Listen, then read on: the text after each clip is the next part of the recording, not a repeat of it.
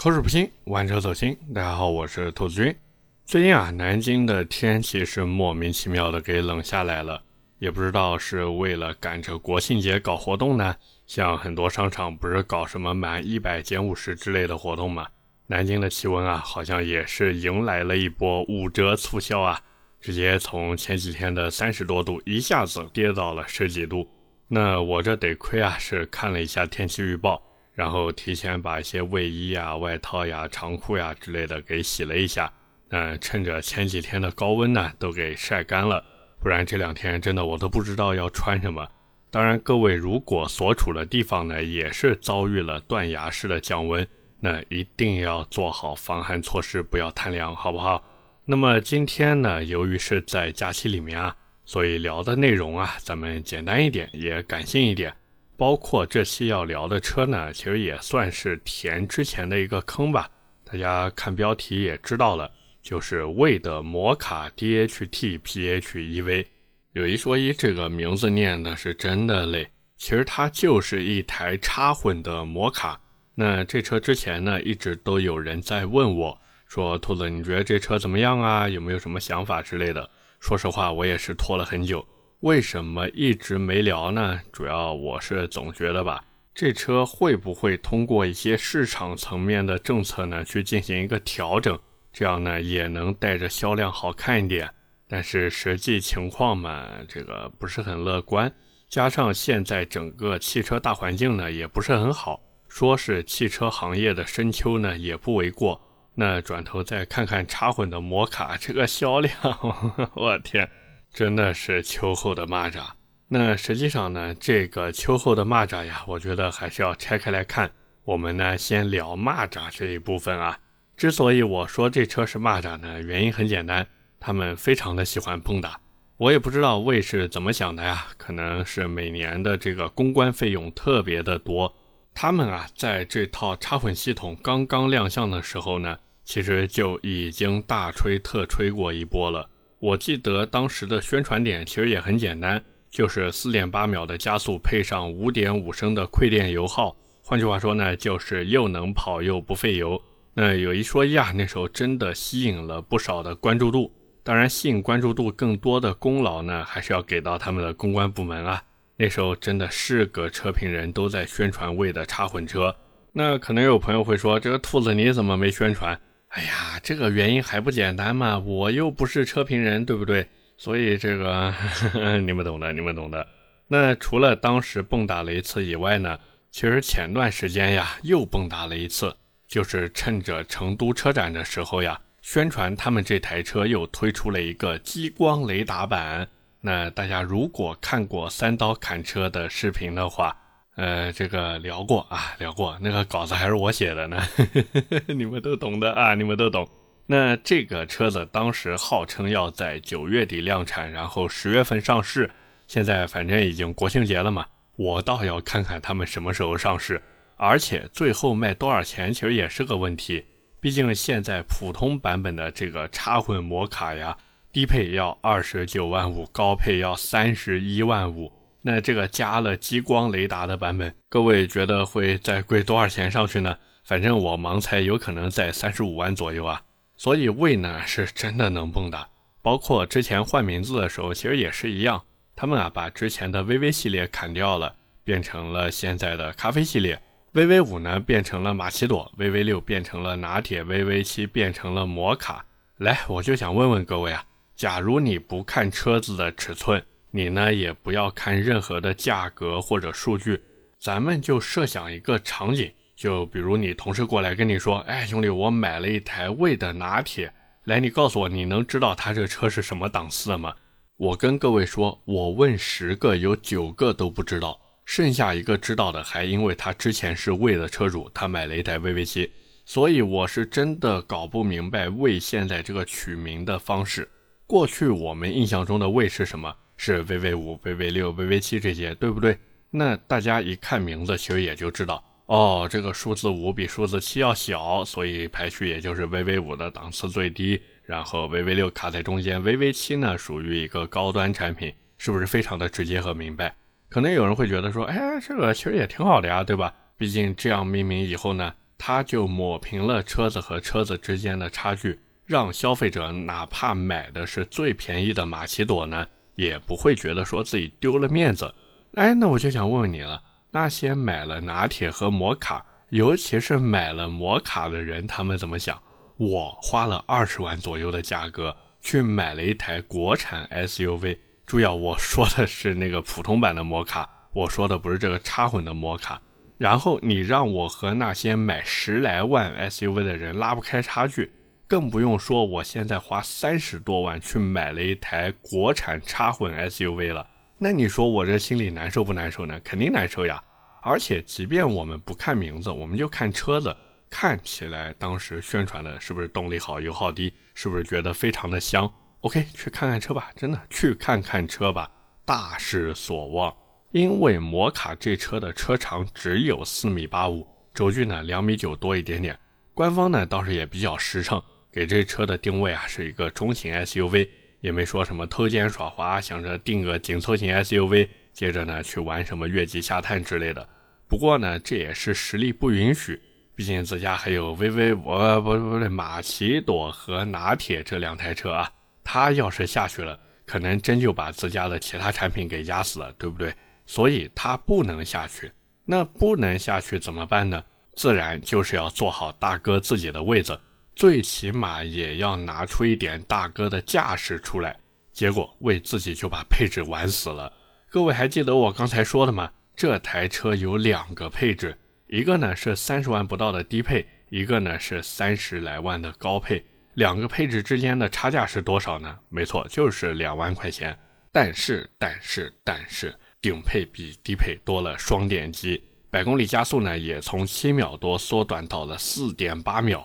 而这带来的缺陷或者说劣势吧，只是纯电续航少了二十九公里。哎，那我就想问你了，如果换成是你的话，你怎么选，对吧？其他的各项配置几乎一模一样，你多花两万块钱就能跑得更快，并且圈胎也从二三五五五二十变成了二六五四五二十一的。所以换句话说，人家魏现在就根本没想过去买低配的车子，就是想用配置把那些啊来看车的人呢一股脑的给推到高配上面去。那么各位还记得这个高配卖多少钱呢？没错，三十一点五万，一台中型 SUV 要卖你三十一点五万，这你受得了吗？别急着受不了，就这你还别嫌贵。这车的优惠我还问了一下，差不多三五千块钱。一般呢就是优惠三千块，然后就这还要收你一千块钱的上牌费。你说我想自己上牌可以，但是钱还是要你交的。那 DHT 杠 PHEV 大家也都知道，插电式混合动力嘛，所以可以上绿牌，而且呢也不用交购置税，属于你买完车以后买个保险上个牌就能开走了。可是可是可是注意了，这车的高配落地，我让销售算了一下。差不多要三十二万多，那我他妈有三十二万，我都能去买最低配的 Q5L 了呀！我来买你这车，我他妈图啥呀？你为的配置再高，能有人家奥迪四个圈给我带来的面子高吗？对不对？虽然说你这车三十二万可以落地，我买 Q5L 还要交个购置税，那我交呗，对不对？我交嘛，我都花三十来万买车了。我还在乎这万把块的购置税吗？我不在乎，我要的就是消费的感觉，对不对？况且如果说你的要求再低一点的话，隔壁奔驰 GLB 2.0T 不香吗？是不是？虽然说尺寸小了那么一点点，但是人家标大呀，人家也有 2.0T 的动力总成呀。那你说这个香不香？我觉得还是蛮香的。那回过头来看看这个摩卡的插混版本。其实最核心的就是价格太高了。你说不行，兔子，你不能拿这些合资车来比，他们天生有品牌上的优势。好，好，好，领克零九插混了解一下，对不对？你未有人家的底盘吗？没有。你有人家的话题度吗？没有。你有人家那么多的故事可以说吗？还是没有。那转头再看看比亚迪，哎，真的我都不好意思用比亚迪来欺负你，因为差不多价格的这个唐啊。尤其是那个唐 DMP，你现在去买车，就是你不要去问优惠，还有 DMI 系列，你不要问优惠，你就看啥时候能提车就行了。那各位想想看，为什么那么多人，对吧？他宁愿等个大半年也要去买比亚迪，他都不来你魏这边买现成的车子，是不是？他连问都不问一下，这是为什么呢？其实原因很简单，就是刚才我说的，魏它的插混版车型卖的太贵了，而且贵的很不着边际。各位其实从开始听我聊到现在，就能发现，我其实一直都没说过这车的动力系统怎么样，因为长城这套混动系统嘛。就我自己开下来的感觉啊，确实还行，真的还行。就是不管城市低速还是跑高速呢，整台车的表现其实都是可以的。但是呢，你也别指望它有什么运动性。你看着它零百四点八秒，可是这个你要想拿 SUV 去劈个弯、下个赛道什么的，不太现实，不太现实。不过这个红绿灯的一脚地板油呢，还是啊，这个快感还是能给到你的。所以总体来说呢，它开起来感觉还行，也挺舒服的，而且智能化配置也都 OK。尤其是我试驾的这个高配版，因为它用的不是二六五胎宽的轮胎嘛，那在这套轮胎的加持下呢，跑高速的时候真的稳的一批。而且长城这套插混本来就是电机为主、发动机为辅的设定，所以它开起来呢，也确实有点这个我们说纯电车的味道在里面。包括整体的噪音控制呀，做的也不错。大家有机会呢，也可以去试试看，真的还行。但是问题来了，虽然长城啊自主研发了这套混动系统，而且它的变速箱还有两档可调，不像比亚迪的 DMI 还有本田的 iMMD 啊，只有一档。那用官方的说法呢，就是这样能让车子在高速的时候呀，既有不错的经济性，动力表现呢也会更好。可是对于混动车而言，尤其是这种插混车，我是觉得真的不是档位越多就越好的。这边呢，反正也是顺便和大家聊聊混动车的变速箱吧。那以现在的混动车来看啊，它们的变速箱方向呢，大致分为两个种类。一种呢是以丰田为代表的，他们这不是用行星齿轮组来控制整个混动系统吗？这样让电动机啊在任何一个情况下都能处于一个工作状态。当然，这个呢也有一些弊端，就比如说你想让它不工作的时候，它有可能还在那边工作。呵呵呵这个大家看那个 GS 八混动其实就知道了。当然，之前的那个丰田其实也好像出过类似的问题。这我不对我说的话负责啊，我不对我说的话负责。那还有一种呢，就是以本田呀、比亚迪啊他们为代表的，他们呢是用 eCVT 变速箱来控制。这样呢，就可以根据不同的这个车辆状况决定呢是使用电机来驱动还是用发动机来驱动。那很多自主品牌现在，他们为了能跳过丰田、本田和比亚迪的一个技术壁垒，于是呢都选择了 DHT 混动变速箱技术。那这一类混动变速箱的特点呢，其实就是用多档位来控制发动机，这样让车子就能获得更平顺的一个加速性能。可是注意了，对于混动技术的电动机而言，它们天生就自带非常宽泛的扭矩，所以这种多档位对于他们而言，完全就是一个脱裤子放屁的行为。除了增加成本和绕过这个技术壁垒以外，没有任何的实质性用处。可是作为车厂来说呢，他们肯定不能这样去吹嘛，对不对？所以呢，一般大家就能看到这种用了两档或者三档 DHT 变速箱的车子呀。他们就特别喜欢吹什么中后段的二次加速，吹什么这个城市用一档，高速用一档之类的。这没办法嘛，不吹就更没人买了。反正现在就先大家争一争呗，争到一个算一个，是吧？而且对于魏这个品牌来说呢，其实它这个变速箱，啊，怎么说呢？我觉得不是一个关键点。关键点是什么？就是我还有另外一个操心的地方，就是我真的害怕他们哪一天因为这个咖啡系列卖的不好，实际上他们现在卖的确实很烂。然后呢，他们就直接把这个咖啡系列也给砍掉了，就像当时砍掉 VV 系列那样嘛。总有一天，他们也会砍掉这个咖啡系列。甚至我敢说，如果有一天 H6 的销量也不行了，他们呢也会极其果断的砍掉 H6，接着呢换一个新名字去卖。况且呢，他们也这样去做了，对不对？看看现在什么大狗呀、酷狗呀之类的，不就这么个道理吗？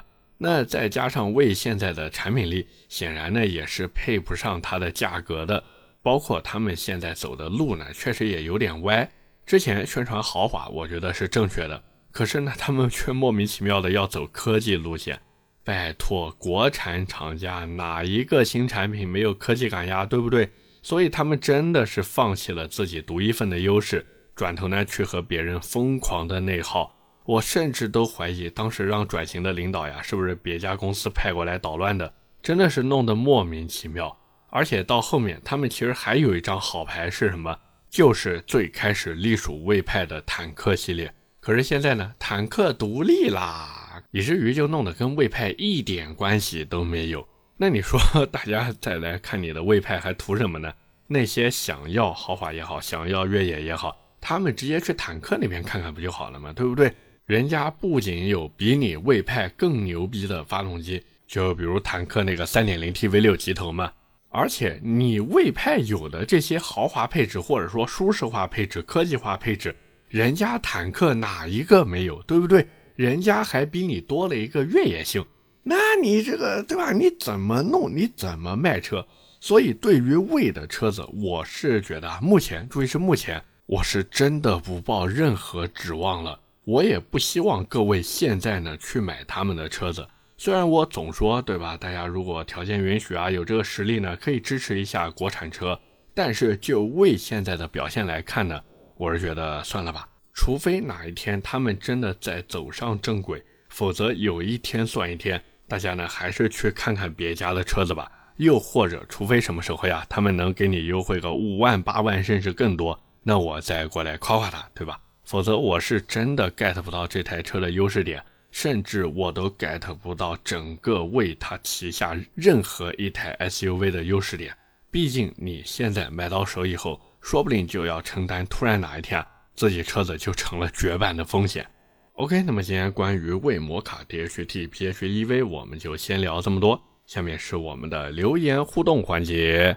那么上期节目呢，我们聊的是日产艾瑞雅，我也是在上一期节目的后半段和大家聊了一下我对现在喜马拉雅这个平台的一些想法，顺便呢还 PO 了一下我的抖音 ID，就是玩车的兔子君，这个和我喜马拉雅的 ID 是一样的。我也是看到有很多朋友啊，直接去抖音关注我了。包括还有朋友给我留言说：“哎呀，兔子，你多发一点抖音嘛。”这个其实我也想发，但是我是真的不知道发点什么，尤其是那种说车的视频呢，我也不知道各位喜不喜欢看。那大家也可以在评论区告诉我，如果喜欢看的话，那我找个机会吧，这个找个机会呢，给大家录一点试试水，好不好？那么回到我们上一期的留言互动上来说呢，第一条留言来自先点菜吧幺三幺三。他说：“现在电车并不成熟，试错成本也很高，再加上经济不景气和日产这个牌子，哪怕是出纯电平台都得凉凉，更何况出了个这么贵的油改电，这么抠的配置，日产撑死就是一个二线合资品牌，又不是奔驰这种一线豪华品牌，这种做法实在是令人费解。而且曾经很高级的大众都放下脸面用纯电平台的 ID 系列啊。”和国产的电动车贴身肉搏了，丰田的 BZ4X 产品力直接跟不上国产电动车脚步，不敢上市。如果是曾经的公爵王和天籁时代这么搞，我可能还会理解这种高端，但可惜现在只能靠着落后十年的轩逸打价格战来保命。其实我在上期的节目里面呢，我忘记了我到底有没有表达过差不多的思路。就是我总觉得轩逸只要卖得好一天，那日产的品牌力就会越往下走一天。越多卖一台轩逸，那日产的品牌力就会往下再多掉一点。因为轩逸这种车子，它能给品牌来赚钱，但是不能给品牌带来美誉度，而且也不能给他们带来更高的品牌价值和噱头。所以这个对吧？新能源车，我们哪怕不讲新能源车，我们就说这些电动车。有一个算一个，玩的是什么？玩的不就是概念和噱头吗？人家未来玩服务，人家理想玩奶爸，人家呃不对，这这玩奶爸怎么听着感觉怪怪的？这个玩奶爸这个概念，对吧？那人家高和玩的就是你没有见过、没有玩过、从来没有体验过的这种怎么说呢？就是那种新鲜感，对吧？新鲜感和刺激感。那各家新能源产品都有他们对应的，我们说车设也好，品牌人设也好，什么都有。那你日产有什么呢？所以说实话，我也是很费解，他们到底为什么要这样去搞？那唯一能解释得通的理由，就是在日产的领导眼里，他们还是一个非常牛逼了体的品牌，对不对？下条留言来自代号地球人，他说：“兔子，我一号刚订的战神 GT 二杠十四代轩逸，他说自己十号提车，有什么地方可以改的？日产的 CVT 是不是不能地板油？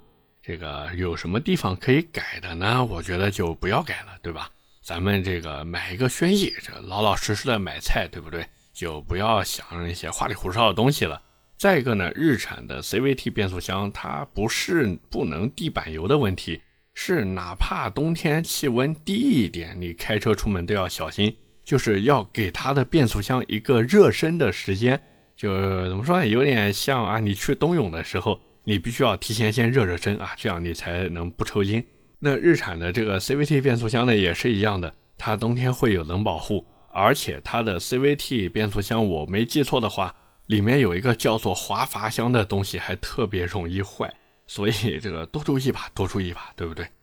最后一条留言来自是不是这个名字？他说，燃油车传统势力因为吃老本也够，所以价格定得高高的，割点韭菜慢慢苟着。真的浪潮来了，只要品牌没丢，同价位差不多的配置甩出来，只要车没什么问题，普通人还是买牌子的。虽然我看不上奔驰的新能源。这我也看不上，我是真的看不上。他说，如果真的能把价格打下来，和同价位差不多的新能源差不多尺寸，也不是没得打。不过那个就自废武功倾销去了。比如奔驰 EQE 卖三十五万起，未来凯美瑞的纯电动卖二十二万起，那个时候才是真正的市场充分竞争。顺带加一句，比亚迪已经想换个标卖奔驰的价格了。他不是想换个标卖奔驰的价格呀。他是已经换了个标卖奔驰的价格了呀，那个腾势不就是一个对吧？很明显的例子在那儿吗？然后他说慢慢来，我就不着急。现在新车技术不到位，燃油车除非是面子问题，我也不需要换车。这个怎么说呢？那些传统品牌主机厂呀，他们不是没有能力去打价格战，只是因为他们还是要守住自己的品牌底线，而且真的去打价格战的话。我们有一说一，它其实是亏的，就是看起来可能有点小赚，但是实际上是很亏的，因为损害的是它的品牌价值。那电车现在又没什么技术壁垒，对不对？我说句不好听的，你只要有一个造车资质，或者说你有钱，对吧？你有钱去买一条生产线，然后挂靠人家的造车资质，你也可以去造新能源车。这种感觉其实有点像什么呢？就有点像当年诺基亚那个时代，很多人他不是觉得，哎呀，这个诺基亚好贵呀，它不就一个塞班系统吗？不就是这个壳子对吧？上面印个诺基亚的 logo，那它凭什么卖那么贵呢？而且这个做手机又有什么难的呢？不就是一块主板、一个芯片、一个电池、一个摄像头，反正把这些元器件都给拼起来不就行了吗？所以这就是为什么当年一大堆山寨机。那当时买了那些山寨机的朋友们，现在你们回头想想自己用的后悔不后悔？那转头再看看现在的造车新势力们，哎，各位是不是有一种似曾相识的感觉了？所以这也是为什么很多传统的汽车厂商呀，他们其实并不急着去和这些新势力品牌去竞争。原因呢，其实有很大一部分就是这个。那当然啊，还有一种可能性是什么呢？就是 他们像诺基亚一样死掉了，对不对？那当然，诺基亚现在其实也还有嘛，就是他们的高端线 Vertu 在那边。那这个已经是超越了我们说手机本身的价值了，人家玩的对吧？那 Vertu 玩的已经是奢侈品路线了。所以回过头来再看看奔驰这个啊，马上要砍掉低端车的路线，是不是就有点像诺基亚留下 Vertu 这个手机品牌一样？他们可能真的是想往奢侈品上面去靠了。OK，那么以上就是我们今天这期节目的全部内容了，也是感谢各位的收听和陪伴。我的节目会在每周二和每周四更新，点赞、评论、转发是对我最大的支持。各位如果还有什么想听的车或者想聊的话题，也欢迎在下方评论区留言。我们下期节目接着聊，拜了个拜。